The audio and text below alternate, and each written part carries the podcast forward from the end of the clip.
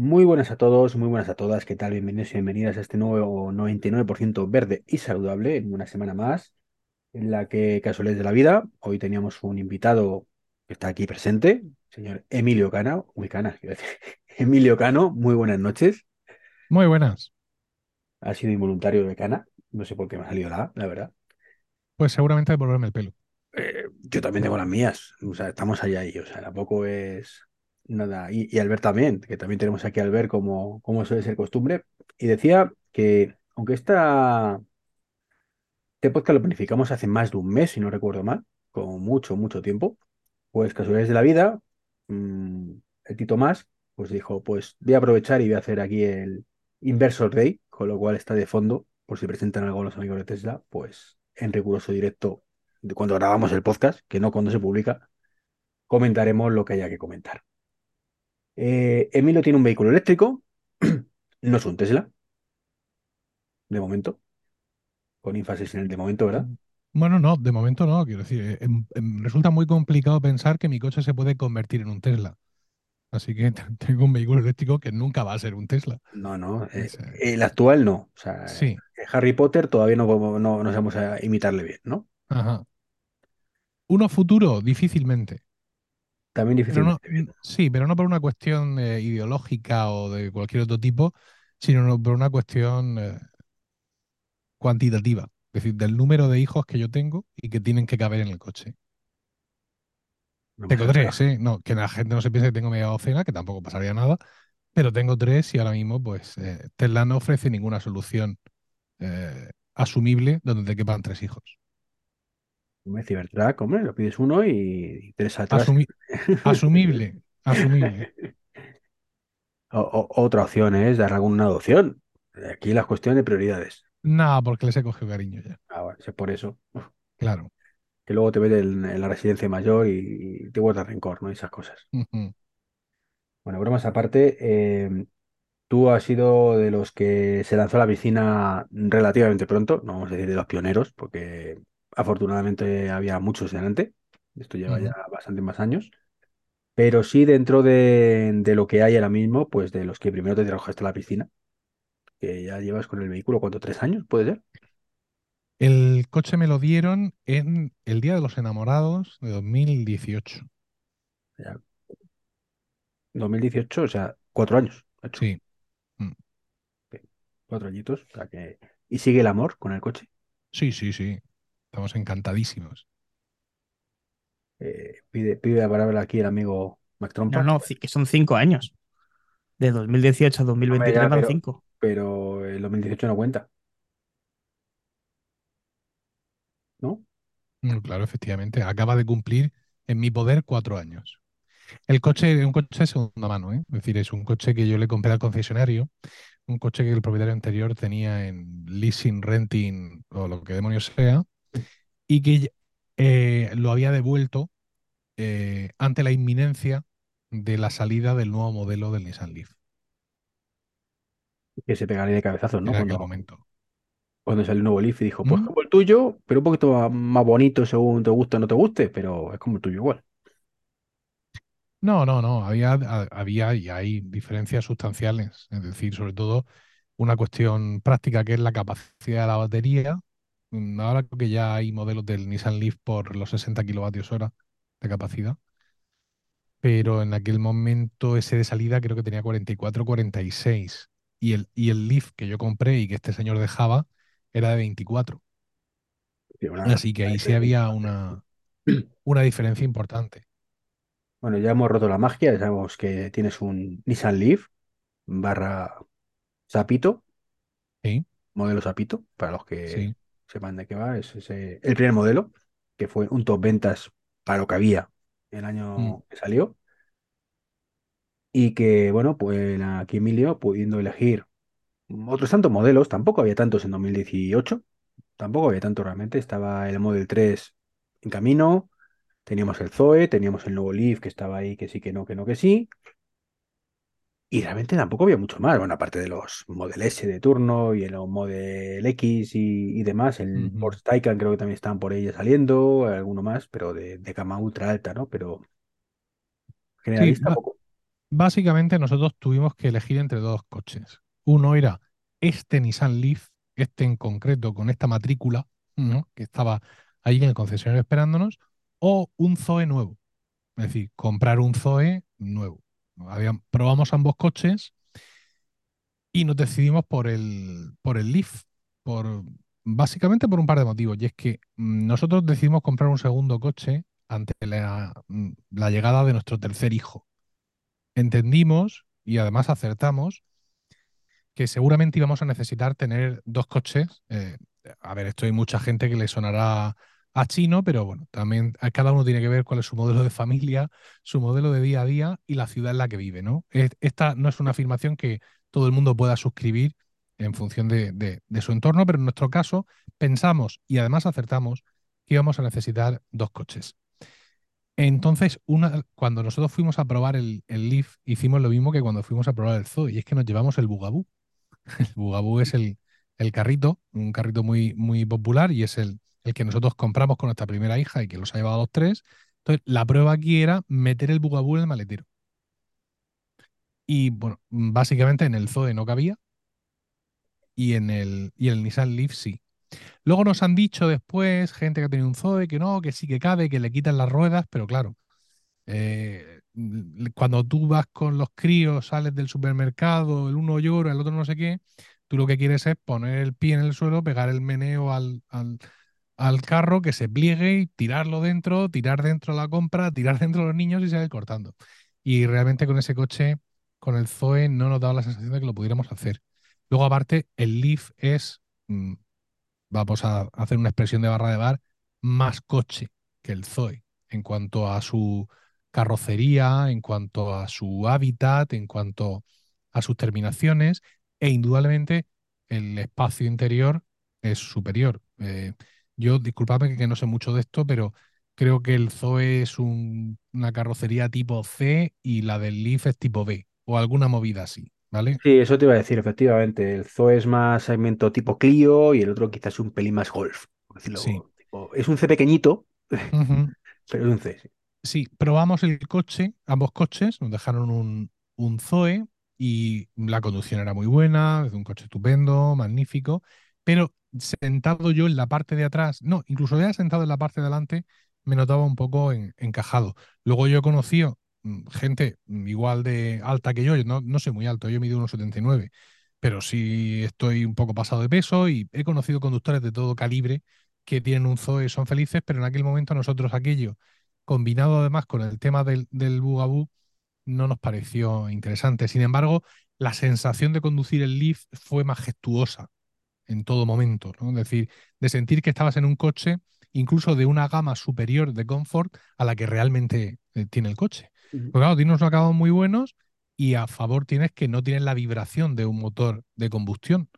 Con lo cual, pues la sensación de conducción es muy premium.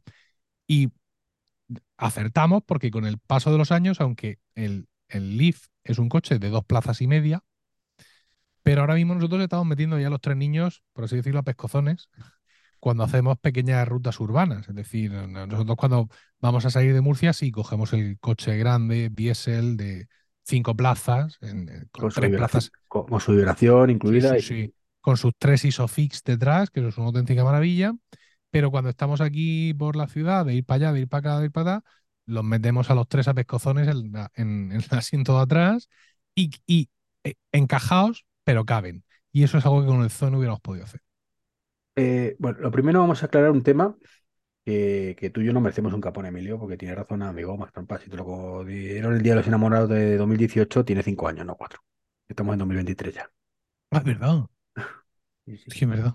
Yo no he querido decir nada, digo, quizá lo Sí, ven de una sí, sí, manera sí. diferente a la que lo veo yo, pero Sí, sí, sí, Es pero cierto, es cierto. Cuando tienes razón, Albert, tienes razón. El- ¿eh?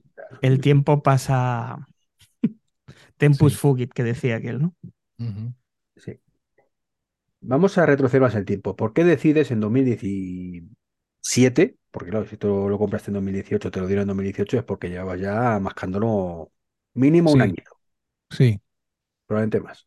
¿Por qué decidiste tú el cambio al eléctrico en, en ese momento? Insisto que ahora es bastante más sencillo, tienes mucho más para elegir, eh, con tres hijos y tres Isofix no tanto, pero Pero, ojo, que tu hija creo que ya no necesita Isofix, la mayor. No, Isabel ya no necesita ISOFIX. Lo que pasa es que, claro, eh, esa necesidad la suple con la necesidad de espacio. Tiene 12 años y entonces, pues claro, ya reclama su espacio. Pues mira, en aquel momento, como te digo, mm, nosotros íbamos a, a- a tener a, Miguelito y no, no te pienses que tomamos la decisión mucho antes, ¿eh? Eh, yo ya andaba mas- mascando la idea de un coche eléctrico y mirando y dándole vueltas, pero mm, más como espectador mm, concienzudo que como alguien que tenía una decisión de compra en marcha. Emilio, que te fuiste a por un Twizy a probarlo con, con tu mujer. Me Sí, acuerdo que lo pero eso, pero, pero sí, eso fue el verano anterior. Pero mm, quiero decir, un Twizy no lo podemos considerar realmente un segundo coche. No, Es no, un, pero yo no lo he ido a probar en la vida, solo por, como opción real de, de a ver si me lo compro. es un vehículo interesante, eh, pero vamos, no, no, no iban por ahí las cosas. Es decir, yo estuve mirando lo del Twizy, lo del Twizy para mí era una manera de acceder rápido a un coche eléctrico, y digo rápido porque tenía un coste, eh, había modelos de segunda mano a costes muy interesantes. Siempre recordaré que había uno en un concesionario de Sevilla por 3.000 euros, y me arrepentiré toda mi vida de no haberme lo comprado. Porque la verdad es que un Twizy por 3.000 euros es una cosa eh, muy interesante. A quien no haya probado nunca un Twizy también se lo recomiendo, ¿eh? porque eso es una cosa, es, eh, como experiencia de conducción merece la pena probarse. Es, es Bueno, chocante, ¿no? Que, que hablabas de que en el zoo estabas un poco comprimido y te, sí, y te no, arrepientes de tu Twizy. claro, no, aquello era tremendo. Pero bueno, en cualquier caso, sí, había probado el Twizy y, y mm, pero era una cuestión más, eh, es decir, una inversión de ese tipo, de ese calibre, pues no te lanzas a hacerla hasta que eh, a priori realmente la necesitas o tienes otras condiciones muy fuertes. Entonces yo estaba mirando, yo estaba, por así decirlo, mirando como si me lo fuera a comprar, pero sin la decisión tomada porque evidentemente tiene que ser una cuestión colegiada en casa. Eh, todo esto me vino muy bien porque cuando Rocío quedó embarazada de, de Miguel y ya nos lo planteamos en serio, yo el camino ya lo tenía hecho evidentemente. Entonces, pues fíjate que eh, Miguel nace el 30 de agosto, no hace falta ser muy druida para darse cuenta en qué momento se queda embarazada Rocío y en qué momento nosotros durante el mes de diciembre de 2017 ya decimos, oye, esto vamos a tomárnoslo en serio, lo del segundo coche, en el mes de enero mm, hacemos las pruebas y claro, cuando nos quedamos con el Leaf no hay nada que esperar porque el Leaf está ahí. Mm, No hay que esperar que te lo fabriquen o que te lo pinten de verde, sino que simplemente eh, lo coges y, y ya está. Entonces, pues bueno, en ese sentido fue, fue todo como por así decirlo muy afortunado. Que fuera eléctrico no era una opción, o sea, era, era sí o sí, no, no había opción a que no fuera, ¿no? Sí, eh, por ideología. Por ideología nosotros queremos un, un coche eléctrico Y yo le había insistido mucho a Rocío sobre las bondades del coche eléctrico. A Rocío en temas ecológicos, como dice el refrán, no le hace falta anís para regoldar, aunque evidentemente el coste mm, sí era algo, eh, era algo paralizante incluso en aquel momento, porque este Leaf de segunda mano no nos costó especialmente barato. Yo recuerdo en su momento yo eh, abrí el grupo de Telegram de Nissan Leaf, eh, de proveedores de Nissan Leaf en en España y mm, no había pasado un año todavía de que yo me lo había comprado y en ese grupo se decía que por un lead de segunda mano no se podían pagar más de 8.000 o 9.000 euros y yo había pagado 15.000. Pero claro, mm, es que no había, es que no había nada más. O sea, lo- si, si yo no quería pagar esos 15.000 por ese lead de segunda mano, me tenía que comprar un Zoe porque es que no había nada más. Pero ¿cuánto el Incluso, Zoe? ¿eh? el ¿Cuánto Zoe costaba? por lo que costaba, con lo que costó lo- lo costar en que, ese momento. lo mismo que ahora. 30.000 en aquel momento, si no recuerdo mal, menos los descuentos que podías conseguir. menos los descuentos, más las 10 de última, todo ese tipo de historias, ¿no? Entonces, eh, fíjate que, que lo pro- te digo que lo probé todo porque no sé si recuerdas un, un coche que estaba en, en varias marcas, que lo tenía, creo que lo tenía Citroën y no me no recuerdo qué marcas. El, sí, el, el El- Up, los, el que era Volkswagen trillizos, Up, que era el Citroën no sé qué, y sí, sí, los trillizos lo llamaban. sí, Eh, pues probé uno, eh, no me quedé especialmente satisfecho y Paco Culebra, compañero de Milcar FM, que hacía el podcast Plug and Drive, mm, me dijo, tampoco le quise preguntar mucho más, que no se me ocurriera porque la tecnología de baterías de, ese- de esos coches era muy antigua. Iba a tener muchos problemas y muy pronto. Entre eso y la falta de entusiasmo por parte de los vendedores para, para vender y para ofrecerte y para proponerte, pues ya eh, imagínate. Yo en todo aquel periplo solo me encontré a alguien dispuesto, alguien que supiera de coches eléctricos y dispuesto a venderme un coche eléctrico, que era el tipo de la Renault, el del Zoe. Que además eh, yo después he hablado con mucha gente y es muy conocido en la comunidad como alguien que realmente sabe el producto que vende y lo quiere vender. Todos los demás, mm, muy a su pesar. Que- Creo que cinco años después la situación no ha cambiado mucho, ¿eh? Me temo que no, sí. Hace tiempo que no paso por un concesionario, pero bueno, no hace tanto. Estuve probando coches eléctricos antes del verano, luego si queréis os lo cuento. Pero sí, efectivamente la situación no ha cambiado mucho. Y es un poquito triste. Un Leaf que era de segunda mano, como bien has dicho, eh, y que además tenía una polémica que se mantuvo con el nuevo modelo que sigue vigente y es batería refrigerada por aire. Sí, Mm, Para viajar muy mal. No, terrible, terrible. Y fíjate, es una cosa que mm, yo se puede justificar en el Leaf original, porque con una batería de 24 kilovatios hora, por mucho que mm, saques el coche en la publicidad diciendo que tiene un alcance en el, en el ciclo GPT-3 del chat o en el ciclo HW de no sé cuántos, ¿no? Luego al final la realidad es que incluso recién salido de fábrica, una batería de 24 kilovatios hora te puede dar un alcance de 150 kilómetros en la mejor de las condiciones. Puede, el, el fabricante puede decir, este coche, caballero, no es para viajar. Con lo cual, yo me ahorro la refrigeración activa, usted también se la ahorra y todos contentos. Esto es para ir usted a su madre a comerse el arroz. A la playa si le pilla relativamente cerca o a la sierra. Y por definición puede justificar el coche así. Bueno, y, y en aquel momento, Emilio, sinceramente, cuando salió el Leaf, sí, eran las gracias que pusieron una batería y un motor eléctrico. Da igual lo que tuviera, gracias, Elisa, claro, por hacerlo. Ya está, como tú quieras. claro. Fíjate, después tenemos un coche maravilloso que es el, el Mi, el Mi eléctrico, que aunque sí tiene una autonomía superior, porque claro, es un coche de sus días, tiene una batería creo que de 40 kilovatios hora, pero aún así la batería sigue sin refrigeración activa. Pero también por definición del coche. Oiga, que es que el coche es pequeño. Que es que si usted sale del gimnasio y la bolsita del gimnasio la mete al, al maletero, se acaba el coche. Y es de dos plazas, dos. Quiero decir que aunque la batería a usted le pueda animar a, acercarse un momento a Segovia a comer cochinillo, pero que no. Entonces, yo en ese, en ese sentido, esos coches, digamos que por definición del coche, te pueden im- imponer o mostrar que no necesitan o el fabricante en la definición dice no lleva refrigeración activa, pues vale, lo entiendo. Pero lo del nuevo Leaf es una estafa, pero una estafa mm, con mayúsculas es una, una poca vergüenza por parte de Nissan y una muestra de que ha desperdiciado todo lo que consiguió con el primer modelo y que se ha reído de todos sus clientes y de todos los que confiaban en que Nissan fuera a hacer algo alguna vez. O sea, para mí Nissan está descartado para siempre jamás como fabricante de coches eléctricos y mucho más después de la basura de anuncios que ha hecho con ese híbrido infecto que han sacado.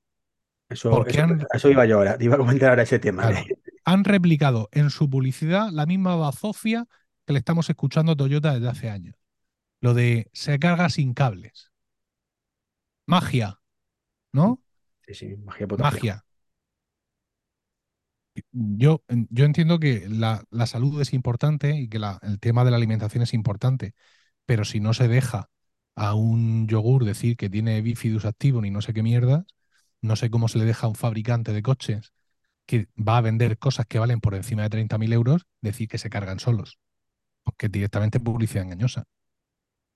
Bueno, Pero bueno, yo lo comentaba el, el otro día en el grupo de, de todo eléctrico, digo, es que tenían que meterle un puro. O sea, decía la gente, alguno decía, pero ¿qué- ¿cuál es la estafa? ¿Cómo que cuál es la estafa? O sea, que, no, que, que, eh, que, te puedes poner ese anuncio con una, un asterisco, letra pequeña, diciendo que no, que es que echa gasofa y, y eso lo convierte en, en electricidad. O sea, que no, es una vergüenza. eh, sí.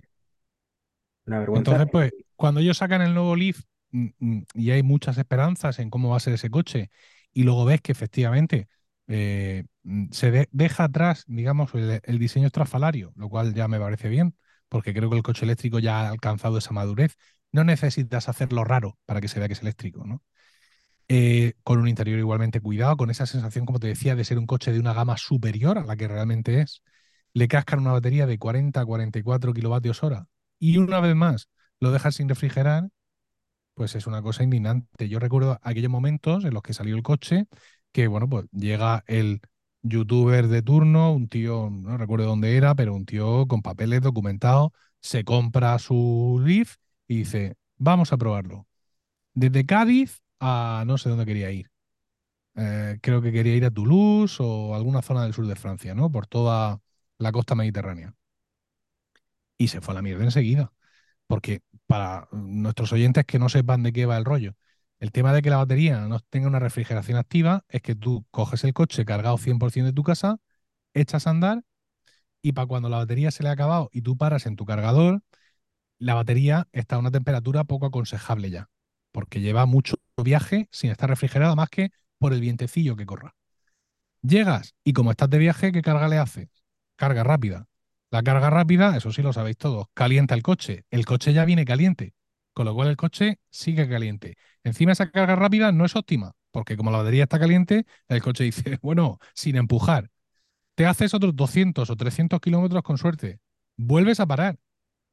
Otra vez la misma operación, la batería sigue a una temperatura escandalosa y tú lo tienes que cargar. Así hasta que, creo que era a la tercera carga, el, el Leaf le dijo, mira, nos vamos a quedar aquí un rato todos.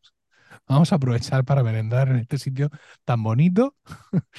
Tú meriendas, yo me enfrío y cuando yo me he enfriado, me enchufas el chademo ese que hay ahí y a ver, ya, ya veré yo lo que hago con él. Eh, Me, me estoy acordando que a lo mejor eh, esa polémica que ha habido con este buen hombre jubilado, eh, que a lo mejor es que él solo sabía que existía los Leaf. Claro, eh, te has pensado lo mismo, ¿no, Albert? Por lo menos. Mismo, tío. Lo, lo mismo, digo, es, es el momento de poner el hotel. Es el momento de poner el hotel para que el señor Prieto se quede tranquilo. El Prieto, efectivamente. Efectivamente. Pues mm, claro, mm, eh, una vez más la definición del coche es lo que falla. Si tú tienes una carrocería espectacular, tienes un acabado estupendo, tienes un confort cojonudo, perdón por la palabra, tienes un- tus tres terminaciones que te invitan a no, no, aquí usted le puede meter billetes a esto y tienes tu batería de 40 44 kilovatios hora, ¿por qué no puedo yo viajar? ¿Por qué tengo yo que tener este cochazo para ir al Mercadona?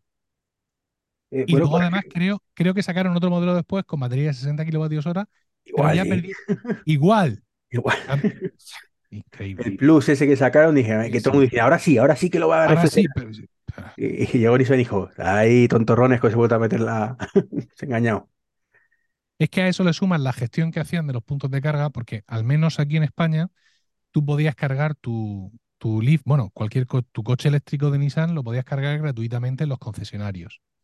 Pero cada concesionario gestionaba su punto de carga mm, a su estilo. Entonces, por ejemplo, el de Murcia, el punto de carga estaba no ya dentro del concesionario, estaba dentro de- del taller. Un punto de carga, no un enchufe en la pared, no, no, un punto de carga con su conector tipo 1, que es el que tiene el Leaf, y con su chademo, como el Leaf hace la carga, eh, la carga rápida. Y estaba dentro del taller. Eso significa que tú ese cargador no es ya que no lo pudieras usar fuera de horario del concesionario, es que no lo podías usar fuera del horario del taller, que son horarios distintos. Y este es un ejemplo, pero así es como estaba gestionado por todas partes. Yo conozco gente de, de cuando el grupo este de Telegram que te digo, que intentaba viajar o intentaba, no ya un gran viaje, pero por lo menos, ¿sabes? Ir a mi madre y, hacer escala en Argamasilla de Alba, en el concesionario Nissan, y en qué se las veía para conseguir ver a qué hora abren, a qué hora cierran, cómo lo puedo meter, cuánto tardo en cargar, un disparate. Y mientras tanto, Tesla sembrando cargadores como el que siembra Berzas, que luego Tesla tendrá sus cosas, ¿no? Pero eh, tú veías esto y decías, bueno, yo entiendo que Nissan no va a hacer la misma inversión que Tesla con el tema de los cargadores porque su modelo de negocio desgraciadamente es distinto. Pero tío, aprovecha lo que ya tienes. Si Bueno, Tesla llegó, llegó a un acuerdo con Thunder, por lo menos, para que pudiera recargar en Thunder a un precio más económico, es inversor. pero si, si estás viendo ya cómo lo hace el otro, si, si tú no te habías dado cuenta de que aquí el- la magia, entre comillas, está, aparte de tener un buen coche, de tener una buena red de carga para que tu cliente pueda ir cuan ardilla en época de los visigodos saltando de tal en tal, despierta, despierta, haz algo. O al menos utiliza lo que tienes, pero no, no porque seguramente Nissan España son el que coge el teléfono y dos más, y no tenían capacidad, ni ganas, ni fuerza de poner en, en vereda a los concesionarios. Has Y comentado para un los, y para los concesionarios todo esto, como ya sabemos, es un inconveniente más que, más que otra cosa. eh, quiero decir que, que, mm, sumado a la cagada del tema de la carga, me refiero de la batería de no refrigerada o refrigerada Mm, por aire, aire mágico, de unicornio que, que te la pone a temperatura guay, según mm, Nissan, está el tema del Chademo, como bien has dicho, que en tu caso tiene sentido, en aquel mm, momento pues era la selva, la selva un poco, de aquí cada uno que ponga lo que quiera y ya veremos lo que sale, pero con el Leaf 2 sigues, siguieron con el Chademo. Sí, pero el Leaf 2 por lo menos ya tiene mm, cargador tipo 2. Tiene los dos, ¿no? El tipo 2 para carga lenta y el Chademo para carga rápida.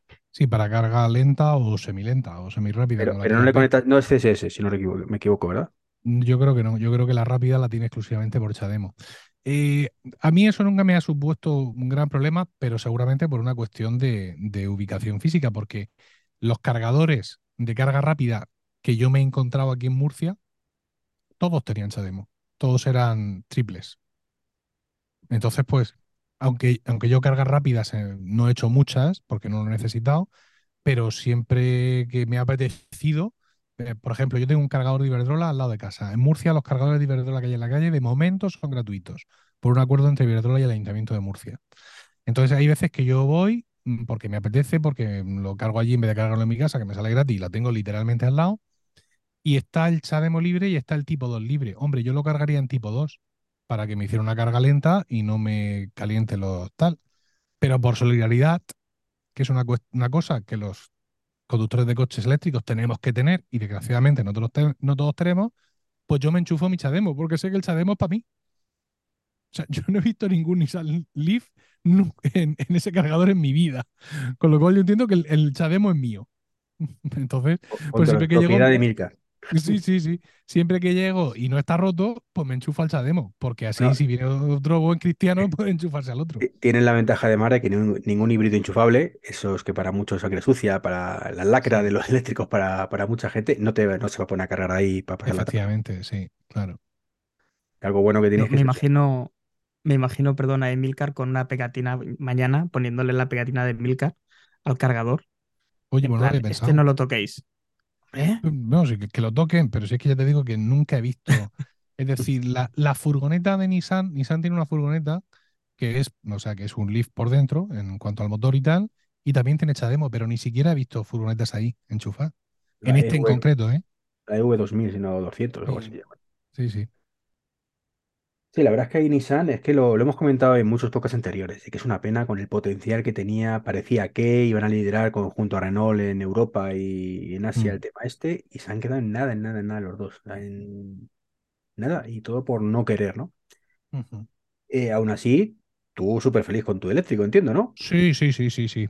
Y además el tema este del tipo 1 me ha dado para vivir una cuestión también muy interesante que es el tema de los, de los dongles, ¿no? Yo que tengo un MacBook Pro de 16 pulgadas con cuatro puertos USB-C, eh, estoy muy acostumbrado a usar dongles, ¿no? Adaptadores para pues, conectar a HDMI y tal. Y con el coche eso es lo mismo, porque claro, hablamos de Chademo, de que los cargadores rápidos tienen Chademo, pero yo no he visto un cargador con tipo 1 en mi vida, como es normal. Porque en Europa el cargador que se impuso fue el tipo 2. Esto del tipo 1 pues es una fricada de los japoneses. Entonces yo, desde el primer momento, mm, los colegas de, de- los entornos eléctricos en los que yo me movía, mm, rápidamente me pasaron varios enlaces de AliExpress y otros comercios de confianza para que me comprara adaptadores. Y gracias a los adaptadores, yo he sobrevivido. Yo tengo un cable que va de tipo 2 a tipo 1. Entonces, cuando me encuentro un cargador anti-Thread, como por ejemplo los del Mercadona aquí en Murcia, no sé en el resto de España, yo tengo mi propio cable para conectarle el tipo 2 al cargador del Mercadona y el tipo 1 a- al mío. ¿Cuáles tienes tú en tu Mercadona? ¿Los nuevos de Iberdrola o sigue todavía los antiguos de Circuitor? Siguen los antiguos de circuitor, pero ahora funcionan.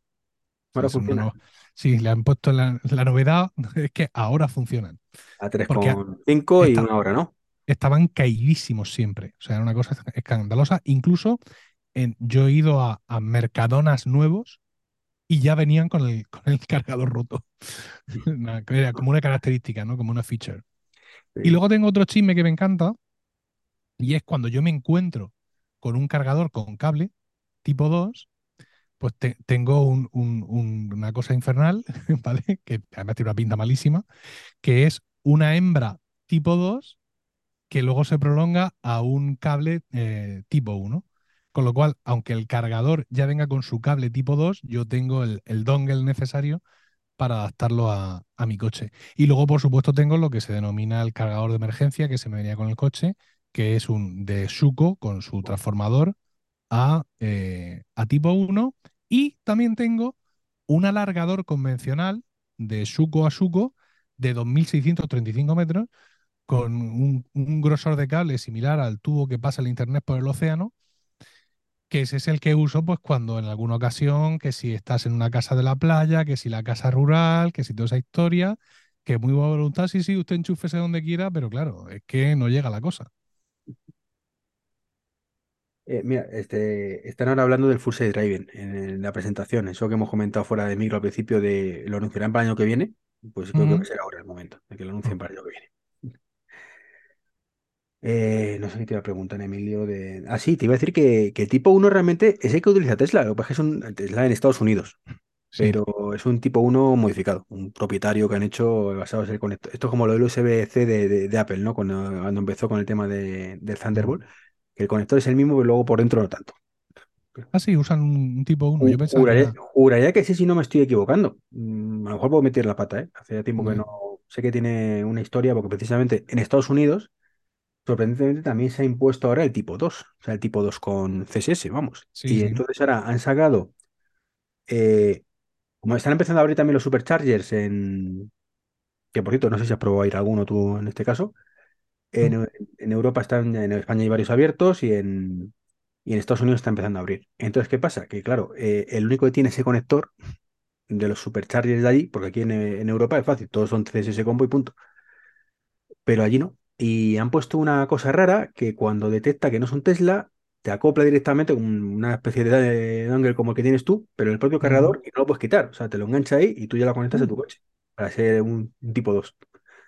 O sea, Existe, existe un hack para el Nissan Leaf, bueno, ahora ya da un poco igual, pero eh, había unos esquemas mediante los cuales tú te, te hackeabas un cable y podías conectar tu Nissan Leaf a un, a un cargador PlayStation. de Tesla y te lo, y te lo reconocía y te dejaba cargar sin ningún, sin ningún problema. Y había, yo recuerdo gente en el grupo de Telegram que tenía ese cable pues porque le era, le resultaba manoso, ¿no? Para los cargadores que tenía en su, en su entorno.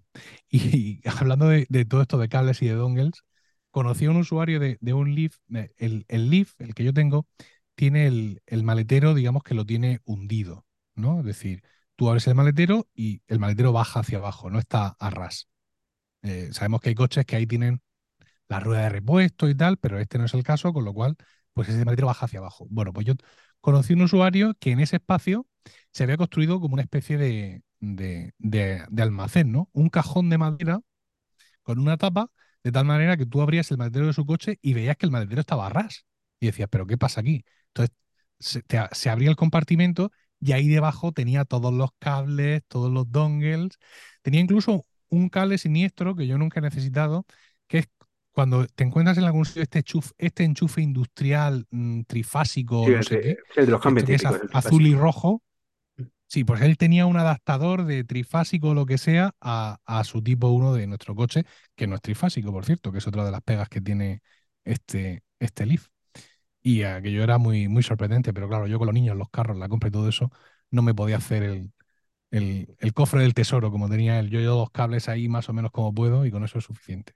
Bueno, hizo lo que hoy en día es el estándar. O sea, lo que hacía Tesla a un principio, que sigue haciéndolo, y es eso, que pone, o creo que incluso ahora Hyundai también lo hace, y no, tampoco me visto tanto maletero, pero vamos, que el- lo que dices tú, maletero prácticamente a ras, con una, un pequeño borde si acaso, y lo levantas y ahí tienes el, el cajón de los recuerdos con todo tipo de, de huequecillos para, para las cosas. ¿El tuyo sí tiene Frank también o, o no?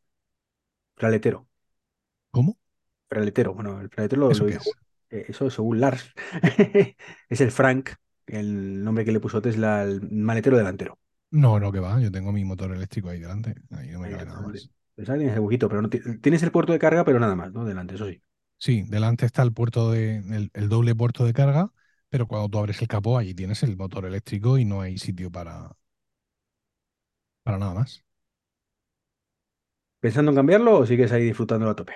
No pensando en cambiarlo en absoluto porque no tengo un recambio, o sea, no tengo necesidad ni un recambio mm, válido que nos vaya a mejorar. A ver, nosotros, el- nuestro coche familiar es un Gran C4 Picasso diésel que ha cumplido 11 años en noviembre.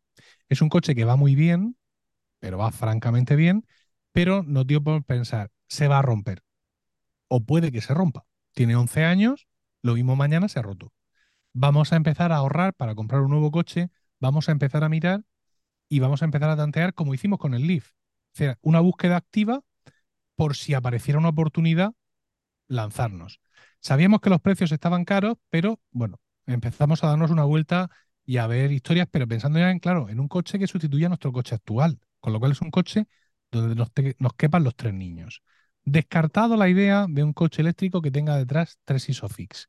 Y no solo por el tema del ISOFIX, sino porque si tiene tres ISOFIX, significa que tiene tres plazas iguales, grandes.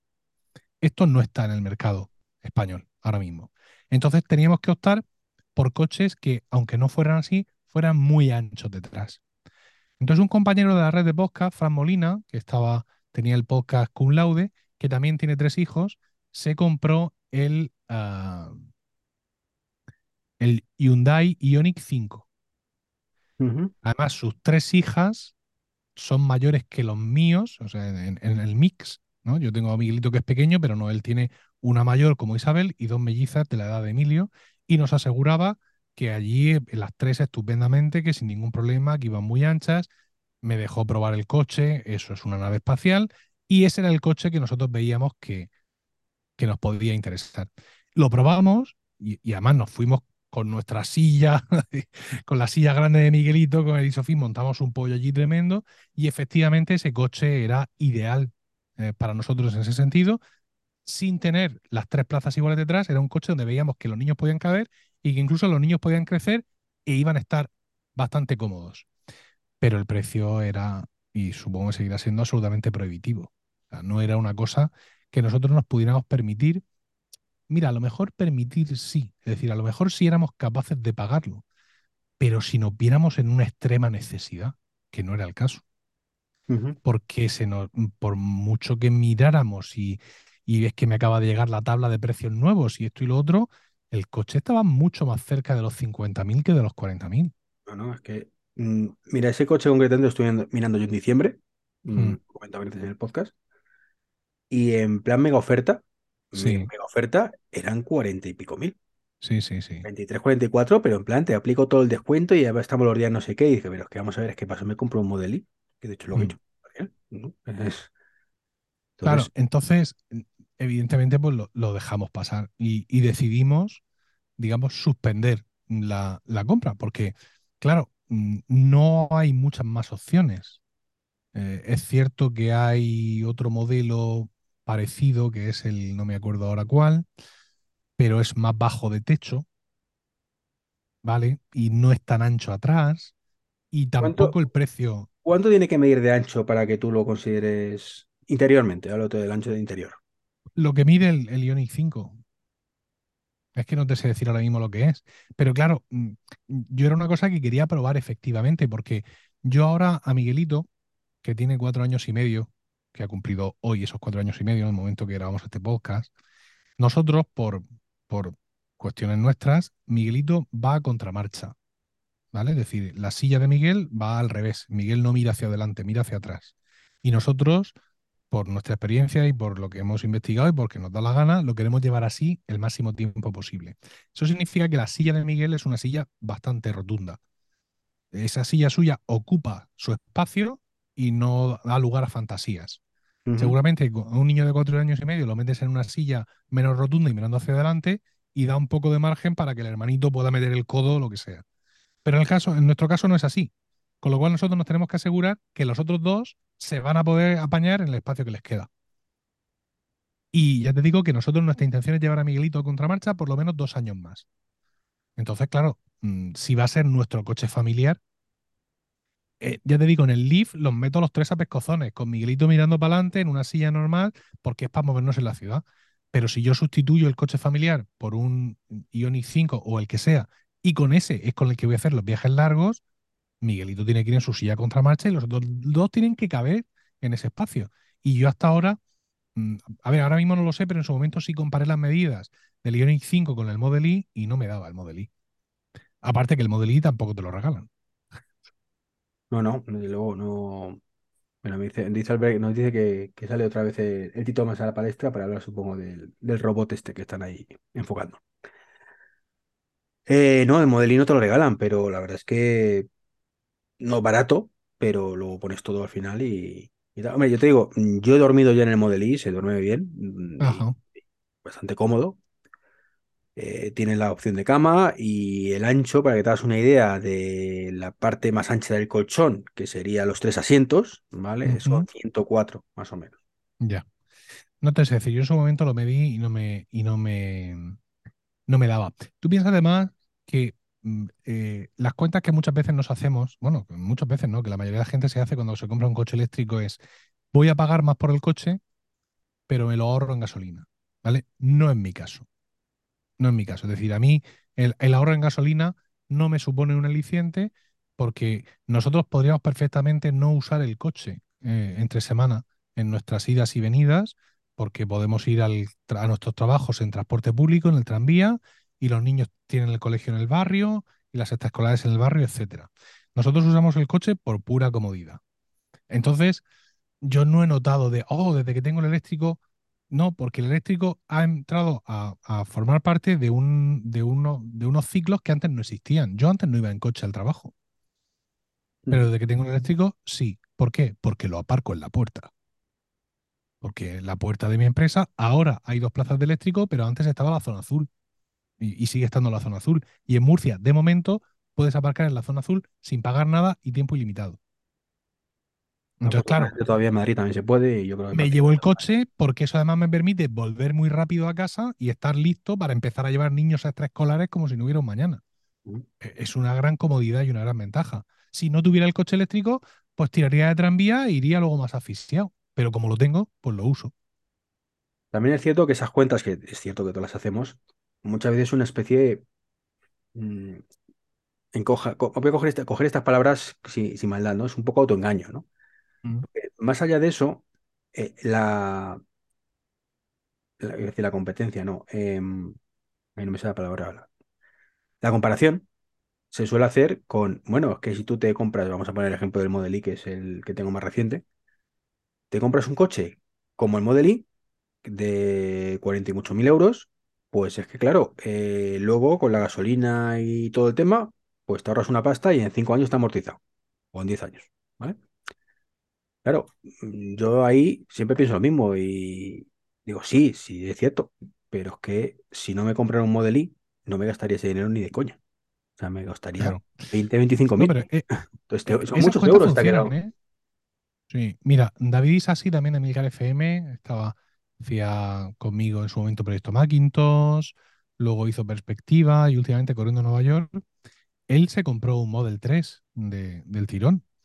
Eh, y, y claro, él, él en su trabajo viaja mucho. Todos los días de, de su ciudad donde él vive a Barcelona. Y para arriba y para abajo, y clientes, e instalaciones y movidas.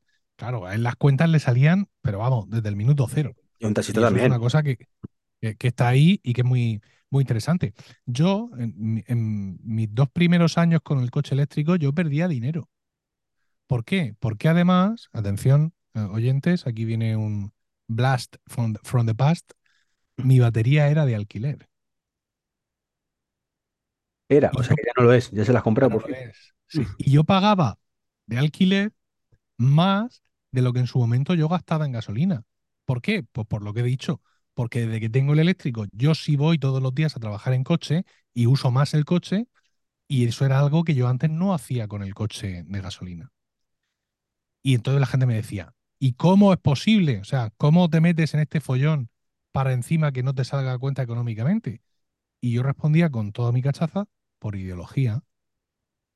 Y Que eso, es motivo, que no y, es motivo, Hermino, yo sí, también lo sí, comparto. y, y, mm, discúlpame ahora porque puedo ser un poco machista y eso puedo pensar, bueno, eso tú, porque los tíos sois unos frikis, no sé cuántas. No, en este caso, mi señora eh, me respalda 100% eh, y vamos, ella, ella en este sentido aprieta mucho más de lo que yo podría apretar. Es decir, en ningún momento cuando hemos visto que no éramos capaces de pagar lo que nos piden hoy por un coche eléctrico, hemos pensado, "Mm, nos compramos uno de combustión. Es decir, e- el único escenario es que mañana se nos rompa el, el Citroën roto, se ha roto, oiga, y necesitamos tener ese segundo, ese coche familiar, y pues ya veremos lo que hacemos, si nos compramos otro de segunda mano o, o lo que sea, pero mm, digamos obligados, entre comillas, porque nosotros tenemos muy claro que este viaje a la electrificación es un viaje sin retorno. De hecho, cuando venga, plan familiar, o tenemos que hacer, yo tengo que ir para allá con este zagal, tú para allá con los otros, eh, el que pierde es el que se lleva el coche de gasolina en el sorteo. Os pegáis por llevaros el otro, ¿no? Sí, sí, sí. Yo recuerdo escuchar a Paco en su momento, a Paco Culebras, que él ha mencionado antes, eh, decir eso, que, que es que lo habitual es que aunque tú tengas un coche familiar estupendo, te comprabas el Zoe, en su momento él, y era, nos Mm, pegamos a ver quién coge el pequeño. claro, Y es que es una gozada, la conducción de un eléctrico es sí, una auténtica gozada. O sea, mm, eso sí que no está pagado. O sea, ahí sí que... Bueno, sí, sí está pagado. Está bastante bien pagado, además. Pero Pero sí, ese, sí, es, una experiencia. ese, ese es eso que estás en una rotonda y sabes que no tiene ningún problema. Y dices, pero que, que me sobran Bueno, metros, sobran sí, metros. sí. Lo de, la- lo de la entrada y salida de rotondas, eso es, eso sí que es magia. Ahí, ahí es donde, digamos, eh, eh, muchas veces se habla de características técnicas de los coches que influyen en la seguridad. Y en, y en ocasiones, pues tú eso lo compras, pero no terminas de entenderlo, ¿no? Los frenos de disco. los frenos de disco. La gente decía, pues bueno, pues frenos de disco. La mayoría de la gente no entendía cómo un freno de disco, cuando eran una novedad, influía positivamente en la seguridad de un coche, pero lo asumía.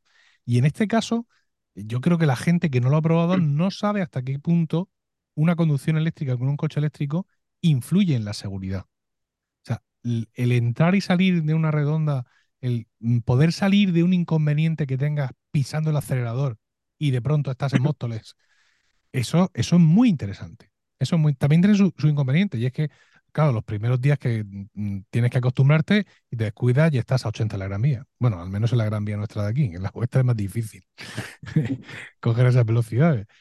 Pues Pero es una cosa, es una cosa que yo considero que, que favorece la seguridad. El saber que yo no voy a tener de pronto un cambio de marcha incómodo en mitad de una redonda que va a hacer que el coche no sé cuántos, que si uno me entra por aquí, yo pego un pisotón y salgo disparado y ya no me ve, pues esto es una maravilla. Pues yo, como anécdota sobre eso, te debo decirte, yo, eh, evidentemente, llevo investigando todo esto hace mucho tiempo y evidentemente sabía lo que iba a ser el tema de, las rotondas, de las rotondas, el tema en carretera, simplemente, de que de pronto tienes un camión, dice, le meto aquí el zambombazo al acelerador y, y en cinco segundos se adelanta el camión. O sea, no. Mm, Y, y es que además, lo bueno que tienen estos coches es que da igual el coche. Es decir, pues puedes tener un Model S Play que te acelera de 0 a 100 en 2,9 segundos o 2,3 segundos, o, o el más lento de todos, pero es que ese acelerador lo va a dar igual.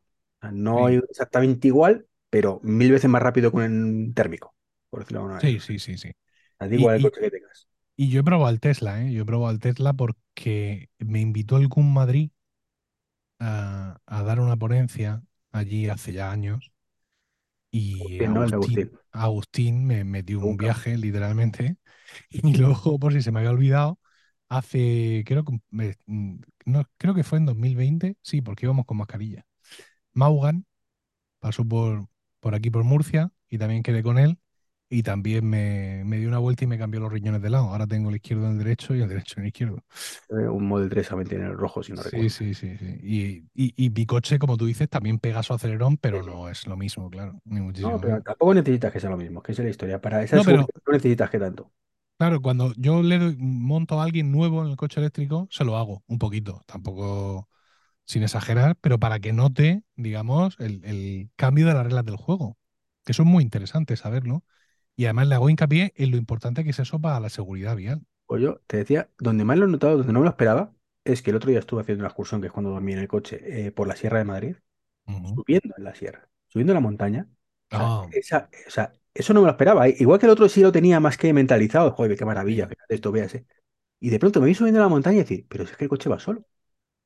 O sea, voy igual que si fuera en recto y voy hasta arriba. eh, Y, y, claro, acostumbrado siempre cuando he subido por montaña, eh, lo típico, el motor de combustión de "Meh", tienes que ir apurando la marcha. Ahora espérate que reduzco a la cuarta porque a la quinta no puede, que parece que se va asfixiando. O si es automático, ni te cuento, que el mío era, el Ioniq era automático, el, el antiguo. Y lo mismo, iba súper revolucionado siempre, subiendo. Digo, madre mía, le va a dar un patatús al coche. Mira, hay cosas más sencillas. Por ejemplo, otro día estábamos saliendo de un, de un aparcamiento subterráneo, iba yo con mi hija, y se formó una pelotera tremenda. La rampa de salida era muy larga y a nosotros nos pilló en mitad de la rampa. Pues, en mitad de la rampa te paras, sin ningún problema. Y luego sales de la rampa y sales también sin problema. A ver, yo salgo siempre de la rampa sin problema porque mm, esa- ese aspecto de la conducción, aunque sea con un coche de combustión, lo hago bien. Pero le expliqué a mi hija cómo la diferencia que supone cuando te clavas en una rampa el freno de mano o el freno que se pone automático de algunos coches de combustión, luego metes primera, aceleras, tienes uno detrás, te pones nervioso, se te cae el coche. Es decir, que eh, incluso en cosas tan sencillas como esa, la conducción eléctrica te, te da un confort espectacular, ¿no? Ya, aparte de todas las demás, de todos los demás beneficios, tienes un confort de conducción que, bueno, pues eso es una experiencia única. De hecho, creo que tú y yo todavía no lo llegamos a vivir eso, aunque sí nos lo enseñaron cuando sacamos el carnet, pero en su momento era una prueba del examen Sí, de sí, sí. conducir. Tú sí te...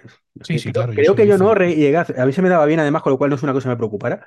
Siempre se me ha dado bien también, pero, pero es cierto que la gente suspendía, pero vamos, en su momento le daba gusto y la gente tenía traumas con eso. Sí. Además, conozco gente que dice, yo no meto en el coche de garaje, pues no sabe por, salir por la rampa. Claro, claro, claro. No, sí, a mí mi profesor de escuela me, me instruyó especialmente en esas artes y de ahí saco yo mi, pericia. No es que yo haya nacido en ningún sitio extraño, pero sí, como tú dices, que era- era una de las pruebas difíciles que te podían poner a veces en el examen de conducir.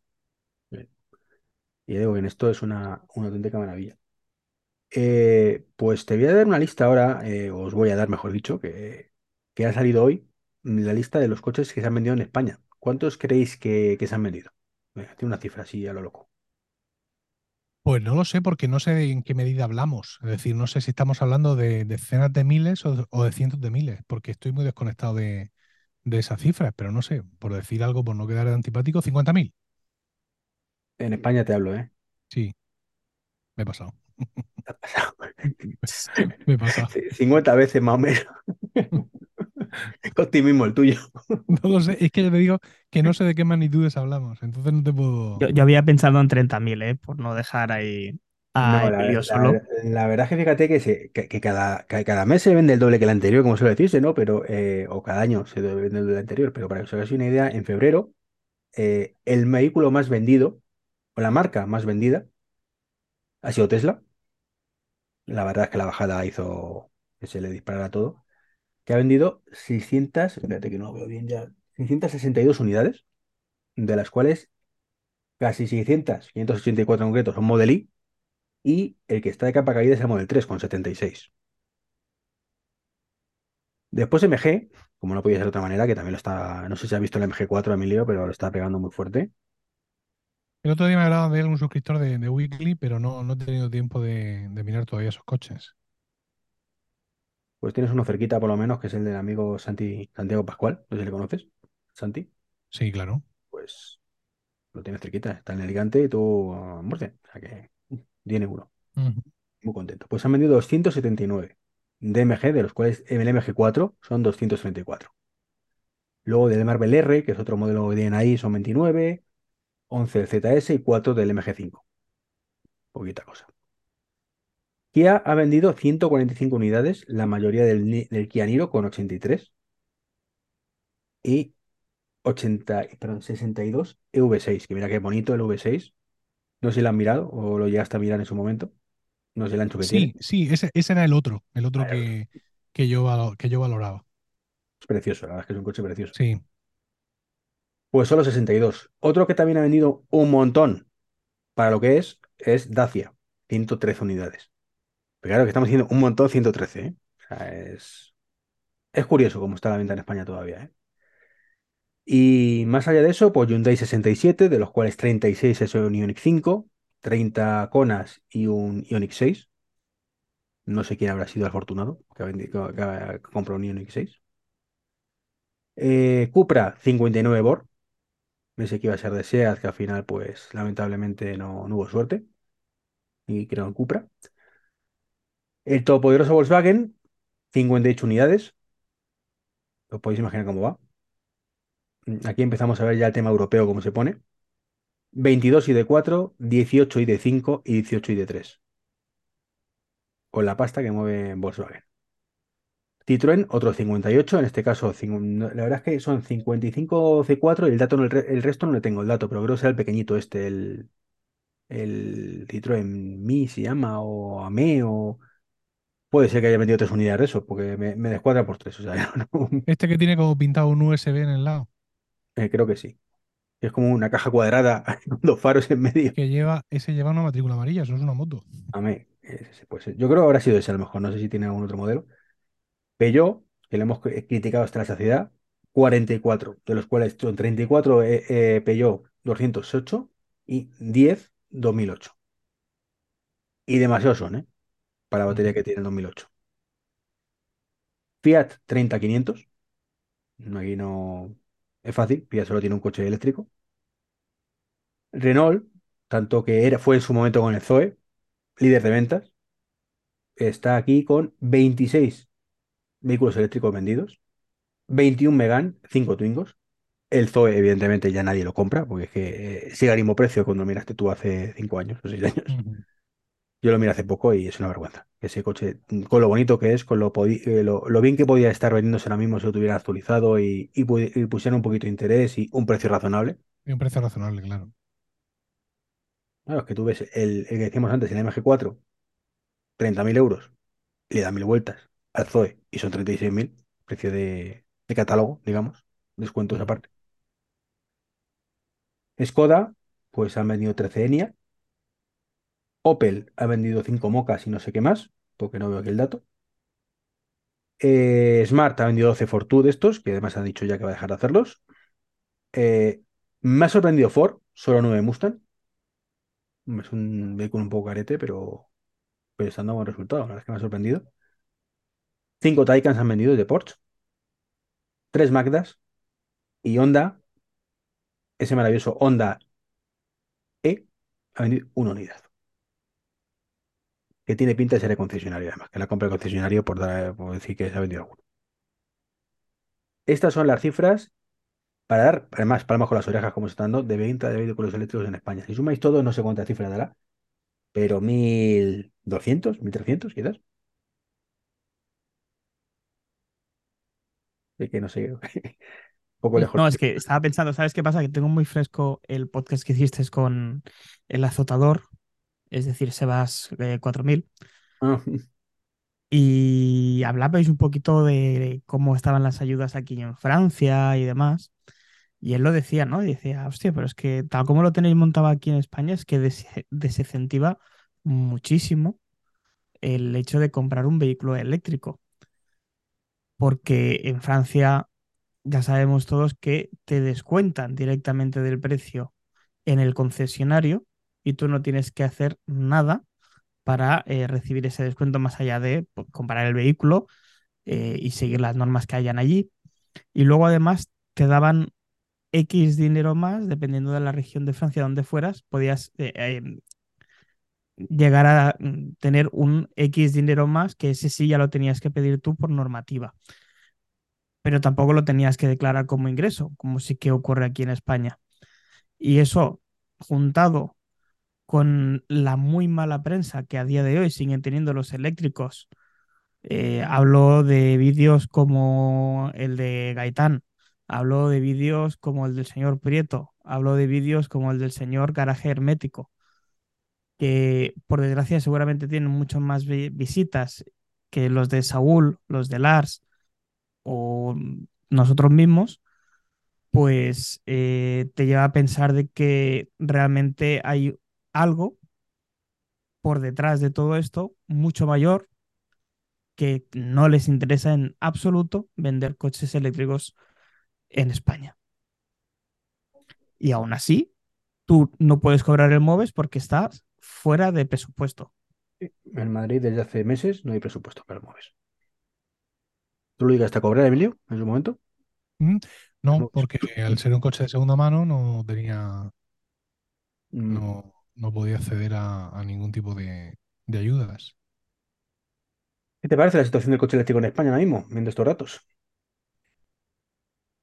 Pues eh, no sé, yo es que, a ver, el tema de las ayudas efectivamente es, es, es complicado porque al final te está obligando a, a- a- a ti mismo a financiar la ayuda, ¿no? A esperar a ver cuándo te llega. Eh, el tema de la solicitud y otros aspectos es bastante oscuro. Una de las ventajas interesantes que tenía comprarse un Zoe en Murcia es que el tío de la Renault ese tema te lo dejaba eh, niquelado. Mientras que, por ejemplo, cuando yo estuve viendo el Ioniq 5, el concesionario me dijo que bueno, que ya la, la ayuda, pues que eso ya, ya lo pediría yo, que ellos me daban la dirección web donde estaban los formularios, básicamente. Entonces, claro, eh, te encuentras muy, de- muy desamparado en ese sentido. Por parte de, mm, del gobierno, pues claro, el tema está en que Francia es un estado muy centralizado y eso pues tiene sus ventajas y sus inconvenientes. En este caso, las ventajas es que el gobierno central mm, no necesita pegar un tiro para establecer los tipos de ayuda y las formas que, que quiera. Aquí el plan MOVES y cualquier otro tipo de plan lo tienen que articular las comunidades autónomas. Murcia mm, por poco pierde las últimas ayudas porque publicó eh, un borrador del, del procedimiento el último día, a última hora, todo ese tipo de historias. Y hay comunidades autónomas que directamente se les ha pasado el plazo, ¿no? Entonces, claro, mm, son demasiadas capas en ese sentido.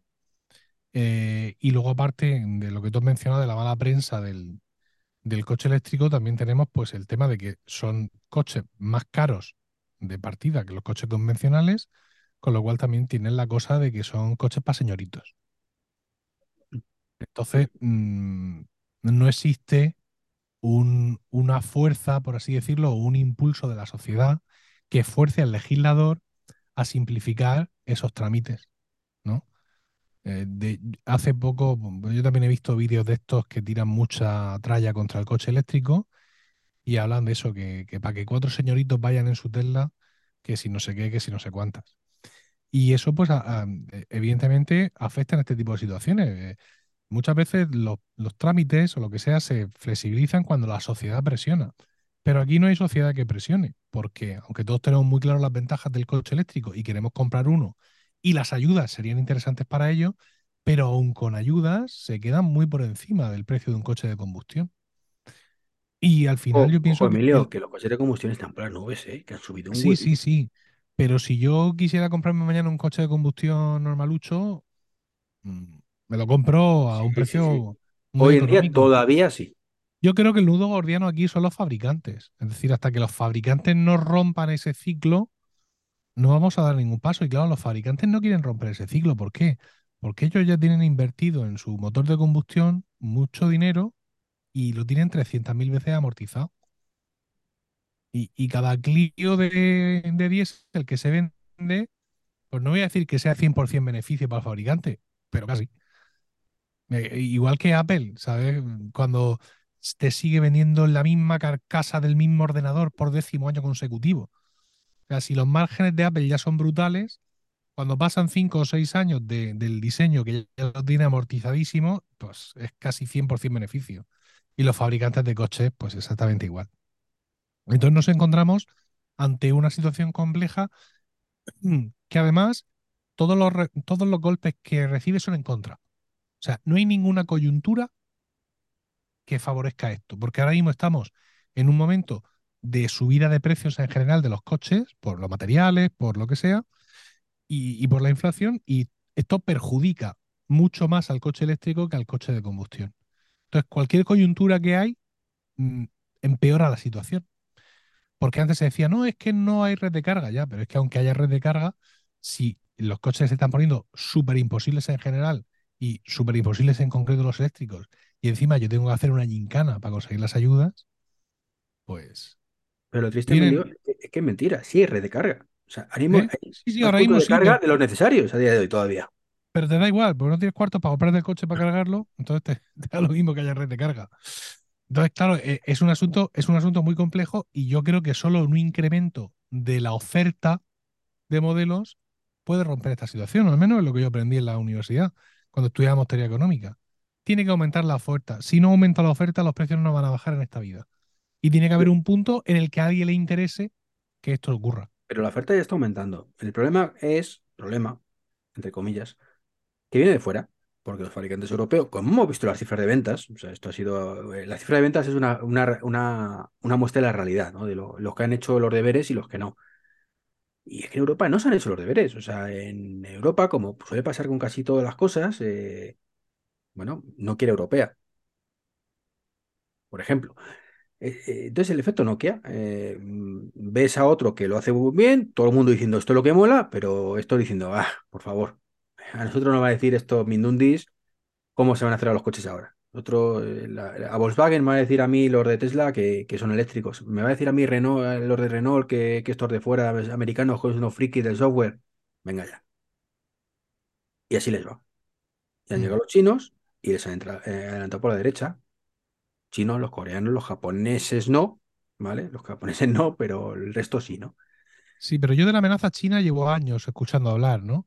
De Sí, la cantidad de marcas y de modelos que hay en China y de precios súper competitivos, y yo no los veo por aquí. Estoy ahora mismo aquí mirando y yo no veo que esos coches No, hayan. O pero, sea, después pero de tantos años de amenaza, ya. ¿Pero por dónde? Pues mira, de momento MG ya está dentro, con la Mm. excusa de que era europeo ya está dentro. NIO está vendiendo ya, empezando a vender en Europa.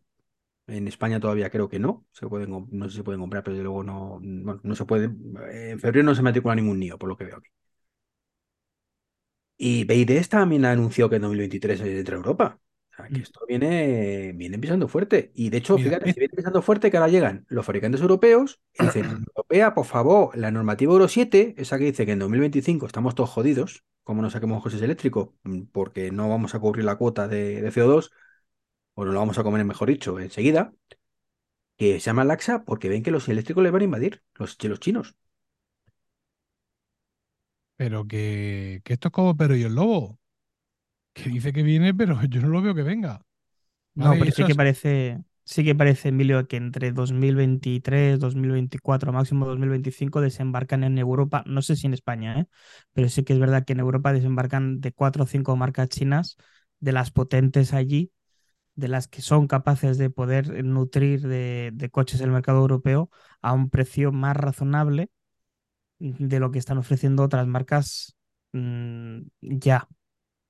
Pero eso sí, sí que es verdad que es un poquito como tú dices, de que ya vendrá, que viene el lobo, viene el lobo y luego no viene Sí. nunca, pero en este caso es que es desesperante. Yo recuerdo en 2021 que un montón de marcas salieron a anunciar que iban a eh, tener toda su gama electrificada por completo para 2000, no me acuerdo, creo que era 2024, ¿no?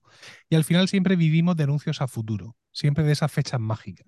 No, pero Emilio, sí es verdad. sí, Tu gama pero, está pero yo, electrificada. Pero sí que es verdad que su gama está electrificada, pero es que electrificar la gama significa ponerle un motorcillo eléctrico a una batería de 2 kilovatios que sirva para cargar el coche. Y con eso ya legalmente puedo decir que mi coche es, es híbrido. claro, sí, efectivamente. Pero lo que te quiero decir es que todo eso está muy bien, pero yo necesito mi coche eléctrico ya. Y mi cuñado Paco también. Y el otro también. Entonces, al final, cuando no tienes esa opción y tienes que optar por no se sabe qué, esa, esa cosa por la que tú has optado te va a durar por lo menos 8 o 10 años. Entonces, por mucho que vengan los chinos dentro de 3 años, a ti ya no te pilla. Y lo que estamos haciendo es meterle dos o tres o cuatro capas más de coche de combustión al mercado. El problema. O sea, el problema es que mm, esto tiene que ser, o sea, tiene que ser ya, tiene que ser pronto Pero, tiene que ser rápido. pero Tesla, ¿por qué, por qué vende mucho Tesla? Entre otros muchos motivos. Porque vas y te vienes con un Tesla. Sí, eh, en tres semanas concretamente me lo dieron a mí. Que me diréis, no, no es exactamente así. No es exactamente así, pero yo no conozco otro, otro proveedor donde tú entres hoy a Tesla, punto, no sé si es punto eso, que es, Punto com, pero y- y te encuentres coches que tienen. O sea, ¿no le gustará a usted por casualidad en blanco y con este motor y con la tapicería? Porque tengo uno, tengo uno en Teruel y se lo hago llegar en un momento. O sea, y eso, eso no ocurre. Quiero decir, yo porque, porque no me decidí. Bueno, mira, eh, Fran Molina, el que compró el Ioniq 5, mi amigo de aquí de Murcia, se compró el primer Ioniq 5 mm, de Murcia seguro. No sé si de España. Pero a partir de ahí es todo un suplicio. Es todo un suplicio a- sin, que, sin salirte de los estándares. En el momento en que quieres cualquier combinación un poco exótica de colores de tapicería con color de carrocería de no sé cuántos, mm, apaga y vámonos. Entonces, pues claro, la gente que va a comprarse un coche generalmente es porque lo necesita, no porque le apetezca estar. Y yo le decía a Rocío, cuando estuvimos mirando lo del Ioniq y tal, le decía, digo, mira, en estos momentos los plazos de entrega de los coches pueden ser perfectamente de ocho meses. Entonces, no pienses que hoy nuestro coche diésel funciona perfectamente. Piensa que a lo mejor dentro de ocho meses no funciona. Y entonces Pero, comprarás uno. es que eso pasa te- con todos los coches electrónicos también, ¿eh? O sea, tampoco es que cambie mucho la situación. De hecho, eh, un compañero nuestro del otro podcast que hacemos, eh, el de Manzanas Enfrentadas, se pidió un coche, le tardó, ¿qué, qué coche tenía José? No me acuerdo. Un año casi en entregárselo. Un año. Y es un térmico. tío. mm. Estaba el hombre desesperado, José, con el tema del coche. Nos dijo, ya me lo han dado por fin. Milagro. No sé si fue un año, ocho meses o diez meses, pero vamos, una auténtica burrada. De todas formas, eh, no cometamos en esto el error de pensar que España es Europa. Que aquí vendemos, compramos mil y pocos coches, pero en, Francia más o menos es una cuota de un 20%, un 18-20%. En Alemania por ahí, por ahí anda. O sea, que el coche está llegando, el coche eléctrico. Ujú. O sea, verlo, lo- están ahí. O sea, otra cosa es que, que en España, pues, por todos los problemas que tenemos burocráticos, de hecho, habláis de los cargadores. Escuché esta mañana la noticia de que hay 40.000 cargadores, 40.000, pun- bueno, cargadores, sí, cargadores, literalmente hablando, puntos de carga, eh, pendientes de que los eh, enchufen. Del ok, del ok burocrático para que los puedan encender. Te cuento yo la historia de Murcia. Mira, en Murcia tenemos un montón de, de plazas de aparcamiento para coche eléctrico. Plazas de aparcamiento, sin más, sin cargador. En un momento dado, dice el Ayuntamiento de Murcia, no, vamos a ponerles cargador. No, tiene todo el sentido del mundo, ¿no? Que tengan cargador, sí. Entonces sacan un concurso para, eh, para los cargadores, ¿no? Entonces, un contrato que, se coge y tal, eh, y circuit- eh, Circutor gana. Dice, aquí están mis, mis cargadores. Entonces le encargan a la empresa en la que yo trabajo, a Urbamusa, que es una empresa municipal, oiga, coja usted y en, en todas estas plazas monte usted estos cargadores. Entonces, eh, Iberdrola, que es el distribuidor aquí en, en Murcia, dice, venga, pues voy y los conecto, ¿no? Los dejo conectados y, y ya con eso tiras para adelante. Dice el ayuntamiento, uy, no, no, no, no, no. Tiene usted que pedir una licencia de obra aparte. Y dice Iberdrola, ¿pero por qué? Si esta gente va a abrir la zanja en mitad de la calle para poner el cargador, ¿por qué coño no puedo llegar yo ese mismo día que mando yo a uno y mete el cable y lo deja enchufado? Tiene usted que pedir otra licencia aparte porque no es la misma obra. Entonces fue mi empresa, montó todos los circuitos, los dejó montados y pasados cinco o seis meses apareció Iberdrola a romper la misma zanja que habíamos hecho y a cablear todos los cargadores y ponerlos todos cableados. Y dirás, ¿tú y ya funcionan? No, porque ahora falta el operador. Ahora el ayuntamiento tiene que sacar otro concurso para que, pues, CENIE, Iberdrola, Mendesa o quien sea, se presente y haga una oferta para operar esos cargadores. Mientras tanto, ¿qué ocurre? Pues que tenemos las plazas con el cargador puesto y un letrero arriba que pone prohibido aparcar salvo coches eléctricos en situación de, de carga. Y la policía local ha tapado la frase que pone situación de carga. Sí, complicado, complicado. no puedes cargar. Entonces, yo que antes aparcaba, ahora aparco y estoy acompañado por un cargador. Y es una situación absolutamente absurda. Pues por eso nos va como nos va en España, si es que es la historia. Y esa burocracia que hace un mes decían que van a eliminar, pues sigue estando ahí. Entonces, ese es el, el dato realmente triste de todo esto. Estoy mirando aquí ahora mismo el inventario. Tiene Tesla Model Y. Tiene aquí mil. Pero que yo cuando pedí el coche Emilio, me rojo llamaron, lo quiero. me llamaron el día siguiente diciendo, ya lo tienes asignado, viene en el próximo barco. Toma Te lo hemos mandado a ti antes que supieras que lo querías. Total.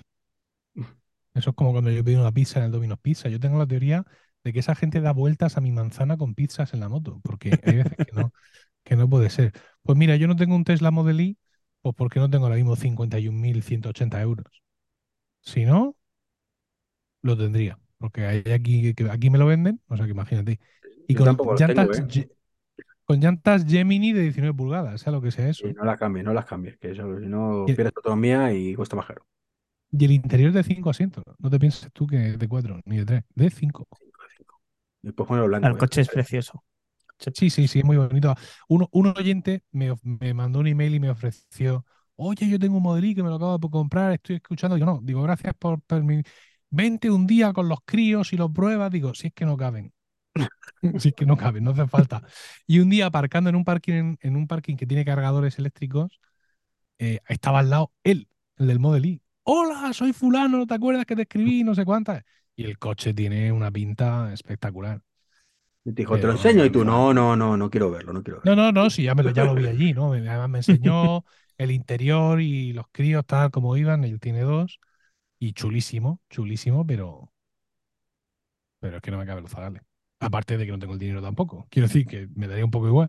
Pero que que yo tampoco cupiera. tengo el dinero, Emilio, se llama crédito a 10 No, años. ya, ya no, ya no, claro, porque te las compro. Que no, no, crédito a 10 años. Ya está. Sí, pero no. eh, Yo no tengo el dinero ni la capacidad de endeudamiento. Bueno, sí la, sí la tendría, pero nos cuesta, ¿sabes? Es decir, eh, también es una cuestión cultural en este, en ese sentido. Comprar un coche tan caro, eh, o para mí, para, mí- para mis esquemas, un coche de 50.000 euros es un Mercedes. Y yo, por mi nivel económico de clase media, mis coches tienen que costar pues 30, 35. O sea, para mí, alguien que se compra un coche de 50.000 euros es alguien que tiene un nivel económico que yo no tengo.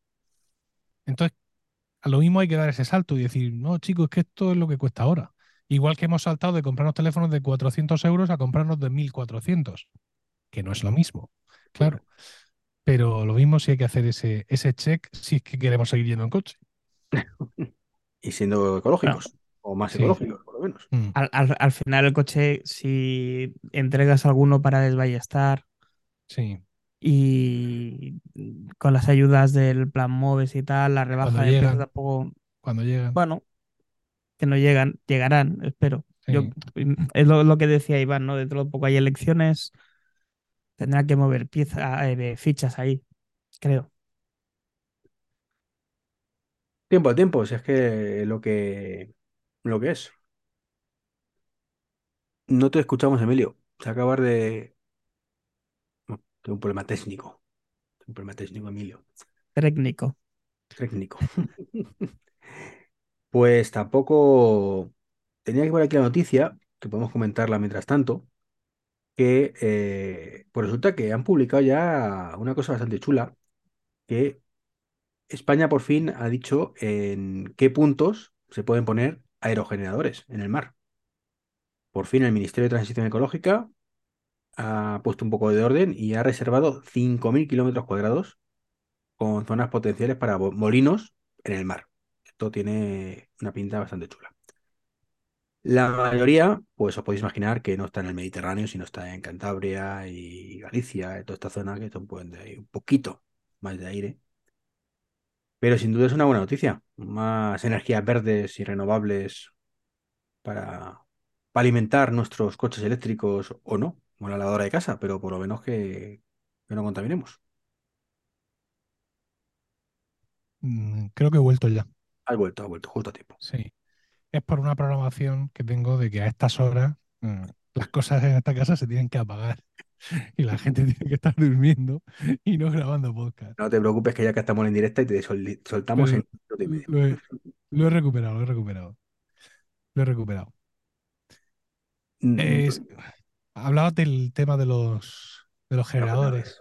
Sí, claro, lo que pasa es que esto está en una capa tan superior y, además afecta a tantas cosas, no solo a la carga del coche eléctrico, que evidentemente pues siempre es importante, ¿no? Y yo hace poco entrevisté a, a Cristian, a Patuflinks, eh, hablando sobre placas solares en concreto. Él tiene un, Mi eléctrico y claro, tiene un combo ahí muy bueno, pero al final mm, no es solo, no es solo por el tema del coche eléctrico, sino el, el tema por el suministro eh, general. Tampoco yo creo que esas noticias, digamos, tan macroeconómicas sean capaces de favorecer per se la venta de los coches eléctricos. Creo que las capas en las que se mueven son distintas. Evidentemente, para los, aquellos que conocéis y opináis del sector, el, el rango es muy amplio. O sea, no solo hablas de los coches, de los modelos de los coches, de la tecnología de los coches, sino también de cómo se alimentan. Pero yo creo que a nivel del que se va a comprar eh, el coche, el tema este de la generación ya le pilla bastante lejos porque bastante tiene con lo que tiene. De sí, buscar el claro. coche, elegirlo, pagarlo, ver dónde lo carga. Ya si, la energía se genera de una forma u otra, eso le preocupará, pero en otro nivel de magnitudes. Bueno, pero yo creo que los tres que estamos aquí sí nos preocupa, ¿no? Somos concienciación ecológica. Entonces, bueno, por cierto, eh, acaba de comentarnos por el chat Albert, eh, podía haberlo interrumpido, pero ha sido que hay- Tesla ha anunciado que han fabricado ya 4 millones de, de vehículos. O sea, que mal no va. De los cuales, pues 700 se han vendido en España este año. Hay que decir que hay mil parados en un concesionario de Tesla en algún lado, pero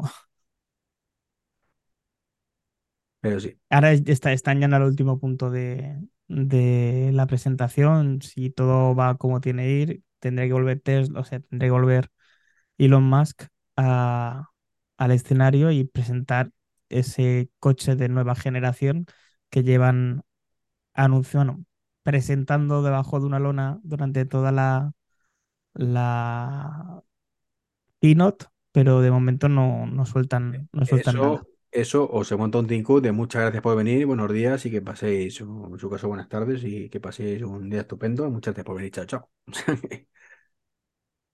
Eh, puede, ¿no? puede suceder también, pero vamos, la gracia sería hoy es un buen día para presentar ciertas cosas. Te rumoreaba, o sea, de hecho tienen dos lonas. Yo he visto dos diapositivas con dos lonas. Una es un pickup, aparentemente un poquito más pequeño, enfocado a Europa. Y otro es el Model 2, Model C, no sé, modelo económico, económico, con muchas comillas, de un coche en el que no le entran los zagales a Milo tampoco. Pero seguro, vamos, no le entraremos. Seguro que no. Hombre, yo creo que si tu Ah, coche pues existe, Emilio, se llama Model X. Yo creo que deberías aspirar a un Model X, tío. Sí, claro. Un empresario como tú de éxito. eh, Sí, sí, sí. El Plate, además. ¿eh? Importante. claro. ¿Son 120 mil dólares? sí. No sé, eh, no, creo que más, o 150 me suena a mí. Creo que más. A No ver, sé. yo en Emilio sé que le van bien las cosas, pero también veo que tiene los pies sobre, sobre la tierra y la cabeza en su sitio. Ya sabéis que el podcasting no va para tanto. Me da premio la asociación que tienes tú por ahí guardados, hombre. A lo mejor podcaster. No nos engañes. y de, escri- y de escritor tampoco me parece a mí que da para gastarte ese dinero. Pero bueno, Pues, chicos, creo que deberíamos dejarlo por hoy. Eh, ya son las doce y media. eh, Emilio ya está, está por ahí. Que, eh, no es persona humana, yo tampoco. Tiene a Rocío seguramente mandándole WhatsApp o Telegram. Espero que sea en Telegram por tu propio bien, Emilio. Hay message. En casa hay message. Bueno, venga. Venga. Y, y tu sistema domótico ya también te, ha te ha hecho, te ha invitado a irte a dormir. Sí, sí, ha sido sutil. Ha sido sutil a, en este caso a Alejandra, ¿no? O ya lo cambiaste por No, sí. no, es, es HomeKit. Es Conquilla, ¿no? Sí, sí, el cambio ha sido ya 100%, ¿no? Ya no. Sí, sí, sí, ahora mismo. Genial. Pues muchísimas gracias por venir, por robarte a este vosotros por invitarme. tarde, noche, bueno, esta, esta noche, porque hemos empezado a grabar a las 11 de la noche. Y nada, desearte, bueno, pues invitarte a volver cuando quieras, por supuesto, y desearte toda la suerte del mundo con ese que te dure mucho, el, el Nissan Leaf, a pesar Sí. de todas las peguitas que tenía y tiene, pero que joder, ahí está el hombre dándolo todo, con tus 50 adaptadores, que es una cosa, que es una cosa que es divertida incluso cuando, ahora ya no Sí, tanto, sí, pero sí, lo echaremos yo de, recuerdo lo que, echaremos de menos. Sí, sí, o sea, yo recuerdo cuando veía los primeros vídeos de Saúl, y yo también el hombre con sus 15 adaptadores ahí, su cable, y yo llevo un cable también el coche, por cierto, para esas cosas, pero su cable de tropecientos metros, el adaptador para el trifásico, para el otro, el del tipo Sí, 2, sí, el sí. tipo 1, el cargo, usa demo y no sé qué. Parte del encanto de ser un, de, en cierta forma, un pionero. Sí, sí. ¿Ha- ¿Has probado viajar, por cierto? ¿Te la has No, jugado? no, no, claro que no. Eh, bueno, ¿no?